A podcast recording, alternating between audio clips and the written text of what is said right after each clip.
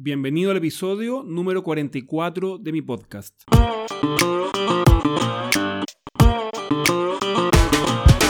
Aquí vamos a conversar sobre todas las estrategias, tácticas y herramientas para desarrollar tu marca y crear un negocio aprovechando las ventajas que nos ofrece Internet.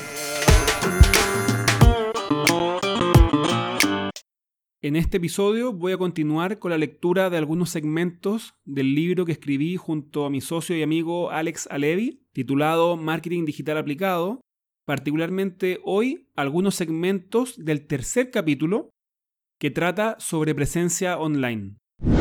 Este episodio es presentado por Canal Online. ¿Qué es Canal Online? Canal Online es mi agencia de marketing digital. Así que si quieres que mi equipo y yo nos hagamos cargo de desarrollar tu marca y de conseguir más clientes para tu negocio, dirígete ahora a gabrielroitman.com slash canal online para conocer qué podemos hacer por ti y ponerte en contacto conmigo. Capítulo 3.1 Comunicación efectiva. ¿Te imaginas llamar a un prospecto por teléfono y relatarle de inmediato toda la información que le quieres transmitir? Por supuesto que no. Es mucho para asimilar. Existe una secuencia para entregar la información. Esta secuencia busca conseguir cuatro objetivos distintos y si se sigue en el orden correcto, logramos que el prospecto nos acompañe a lo largo de toda la comunicación sin perderlo. Esta secuencia es conocida como AIDA. AIDA es la sigla de atención, interés, deseo y finalmente acción. Es la secuencia que normalmente sigues cuando le dices a un prospecto, tengo una solución a tu problema. ¿Te gustaría que nos reunamos para presentártela? Aquí consigues su atención. Luego en la reunión le presentas los datos más relevantes de la solución y cuáles son sus beneficios para lograr que se interese. Al salir de la reunión le envías un caso de éxito o testimonio para guiarlo y visualizar cómo podría cambiar su vida si adquiere esta solución. Y con eso lograr que la desee. Finalmente vuelves a contactarlo y le dices qué es lo que debe hacer para contratarte, llevándolo a la acción.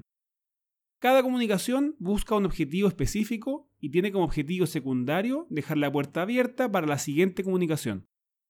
Capítulo 3.2. Tu página web. Una página web es un documento electrónico capaz de contener texto, sonido, videos, imágenes, enlaces y muchas otras cosas más.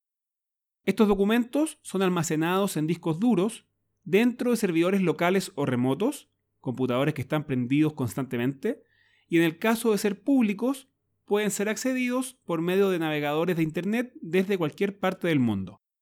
La red que se crea entre servidores remotos, computadores personales y aparatos móviles es la muy conocida Internet. Si lo llevamos a un plano local, podríamos decir que Internet es parecido a las calles y carreteras que tenemos en nuestras ciudades, que los servidores son bodegas abiertas las 24 horas y los 7 días de la semana, y las páginas web son locales abastecidos por esas bodegas que desde nuestras oficinas u hogares podemos visitar para acceder a su información a través de vehículos que, por ejemplo, serían nuestros computadores. Siguiendo con el ejemplo, existen varios tipos de bodegas. Hay bodegas grandes que solo almacenan información, hay bodegas que abastecen a varios locales y hay bodegas que abastecen solo a un local. Por otro lado, hay locales bien ubicados en avenidas muy concurridas y hay locales perdidos por ahí que nadie conoce, locales pequeños y locales grandes. Tu página web es tu local. Es ahí donde pasa todo lo relacionado a tu negocio. Ahí exhibes tus productos, atiendes a tus clientes, entregas información, es el centro neurálgico de tus operaciones.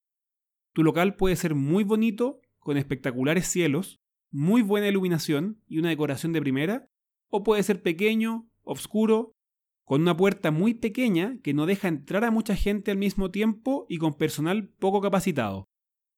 Al igual que en el mundo real, en Internet podemos ver locales de todo tipo. La calidad de su infraestructura y servicio dependerá de su dueño. Algunas ventajas de tener un sitio web por sobre un local físico son las siguientes. 1. Puedes hacerla tú mismo. 2. Normalmente Construirlo, remodelarlo y administrarlo es muy fácil y barato. 3. Podemos saber quién nos visita y qué está haciendo dentro. 4. Tiene espacio ilimitado. Podemos hacerlo crecer cuanto queramos. 5. Podemos, por medio de ingeniería y publicidad, lograr mucho tráfico de visitas. Y 6. Fácilmente podemos reconocer a las personas que nos visitan y hacerles publicidad dirigida para que vuelvan. Capítulo 3.3. ¿Cómo crear un sitio web? Hoy en día existe un sinnúmero de formas de construir sitios web, desde la clásica contratación de un programador web que lo arma desde cero, hasta motores do it yourself como Wix y Squarespace. En nuestros tiempos, tener un sitio se ha hecho cada vez más fácil y accesible. Dentro de la lista mencionada está WordPress.org, un sistema abierto denominado CMS o Content Management System, que es un sistema de administración de contenido que te permite construir, editar y administrar sitios web de una manera fácil, gratuita y muy flexible. WordPress es el sistema de creación y administración de sitios web más popular del mundo. Dentro de él existen más de 60 millones de sitios y es utilizado por el 27,5% de los 10 millones de sitios más populares del planeta. Algunas de las cosas que te permite son, primero, instalar temas. Los themes o temas son diseños web prefabricados construidos por desarrolladores independientes que aceleran el armado de tu página y le dan rápidamente un aspecto profesional y responsivo, adaptado a la resolución de computadores de escritorio, móviles y tablets. Existen cientos. Muchos de ellos son gratis y puedes cambiarlos cuando quieras. Estas plantillas de diseño controlan cómo el contenido será mostrado en la web, cambiando la apariencia de los elementos que componen un sitio web, por ejemplo, el logotipo, el menú de navegación, el ordenamiento de los elementos, etc. Puedes encontrar decenas de ellos en mercados digitales. Uno de los más grandes es themeforest.net te recomendamos utilizar temas que incluyan sistemas drag and drop, que significa arrastra y suelta. De esta forma podrás diagramar muy rápidamente tus páginas. Estos temas están especialmente construidos para ser utilizados por no expertos. Plugins son programas construidos por desarrolladores de todo el mundo. Su gracia es que pueden ser instalados dentro de tu sitio web con solo un par de clics y tienen un precio considerablemente menor que su construcción exclusiva.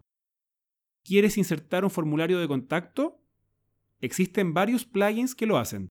¿Quieres que tus usuarios puedan tener un perfil público en tu sitio? Existe un plugin para eso. ¿Quieres conectar tu sitio web con un software de análisis de datos de tus visitas? También existe un plugin para eso. Y si no existiera, en Google puedes encontrar cientos de desarrolladores expertos que probablemente pedirán un precio decente por fabricarlo. Tercero, base de datos de clientes. En el tablero de WordPress puedes permitirle a tus usuarios crearse una cuenta en tu sitio. Todos sus datos pueden ser almacenados y administrados por ti. Cuarto, crear y administrar diferentes subpáginas. Muy fácilmente puedes crear nuevas páginas y enlazarlas entre ellas. Quinto, tener un blog. Una de las grandes funcionalidades de WordPress es la posibilidad de administrar y crear un blog.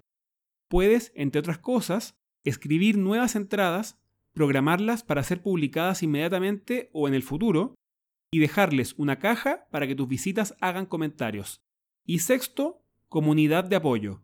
Una de las gracias de construir tu sitio en el CMS más popular del mundo es que entras a una comunidad con miembros dispuestos a ayudarte. Expertos que a lo largo de los años han armado una red de ayuda donde puedes encontrar respuesta a casi el 100% de tus problemas. Cuando tengas una duda, Búscala en Google. Probablemente alguien ya la tuvo anteriormente y ya fue solucionada por un miembro más experto de la comunidad. Para crear una página web en wordpress.org, debes primero contratar un servicio de hosting, luego direccionar tu dominio a ese hosting y finalmente instalar WordPress en ese dominio. En el siguiente episodio voy a continuar con la segunda mitad de este capítulo sobre presencia online, ahora respecto a las redes sociales y al rol que éstas deben cumplir dentro de tu estrategia de marketing. Recuerda que si no quieres perderte los siguientes episodios del podcast, lo mejor que puedes hacer es registrarte con tu correo electrónico en gabrielreutmann.com y te voy a escribir con el link a cada nuevo episodio. Nunca te voy a enviar más de un email a la semana y todos mis correos tienen el link para suscribirte por si en algún momento decides que ya no los quieres seguir recibiendo.